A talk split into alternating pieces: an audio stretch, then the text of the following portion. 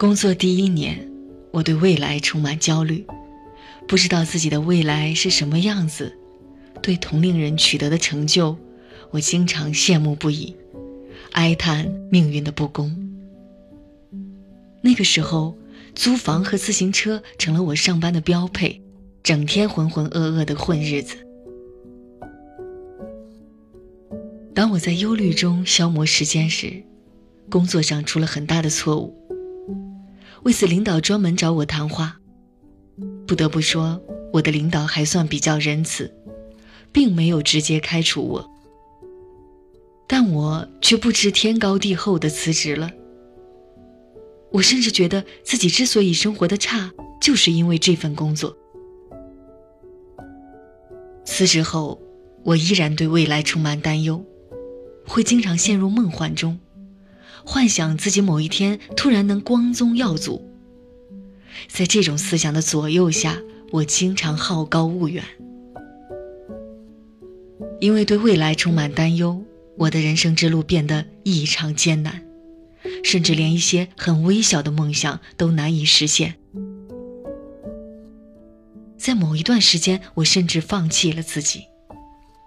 后来，我试着调整自己，因为属于我的时间越来越少。那段时间，我不再选择忧虑，而是一步步的去走，也不再考虑结果，而是尽自己最大的努力去争取。我开始疯狂的写作，开始为了梦想全力以赴。很快，我的文章在各大报刊杂志和公众号发表了，也获得了自己一直渴望的结果。其实，所有的路都需要我们一步步的去走。我们对未来的担忧，不过是浪费时间。与其有时间担忧，不如全力以赴。只要你一直在路上坚持，最坏的结果也不过是大器晚成。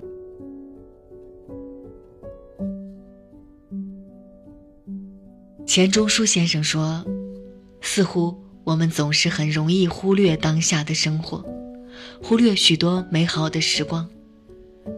而当所有的时光在被辜负、被浪费后，才能从记忆里将某一段拎出，拍拍上面沉积的灰尘，感叹它是最好的。我们很难满足当下的生活，总觉得自己应该可以做得最好。但这些只是止于想象，很难落实到行动上，一直在后悔中停滞不前。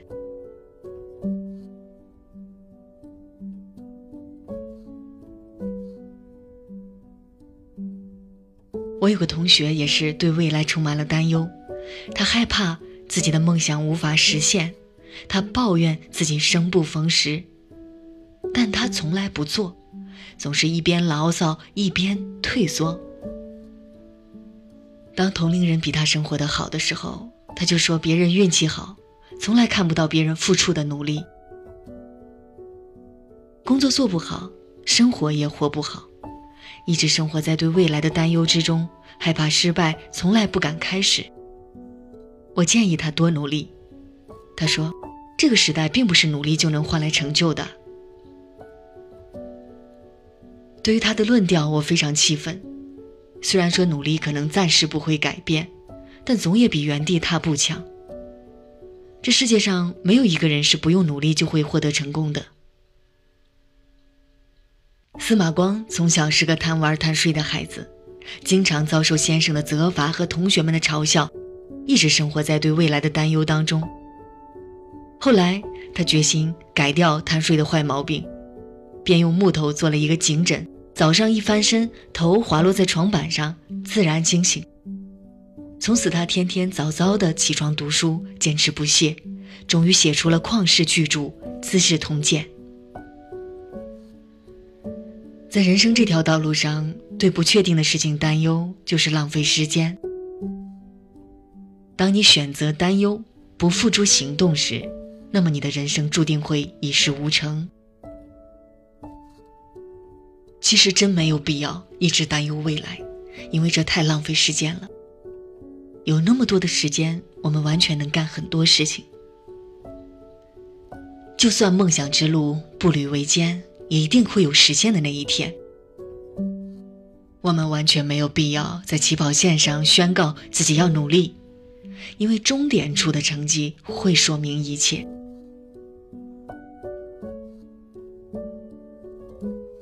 人生只有耐得住寂寞，努力的去奋斗，才有实现自己价值的可能性。虽然有时候我们会痛苦和失望，但只要知道结果是好的就可以了。那些为梦想努力的人，老天从来都不会辜负他们的努力。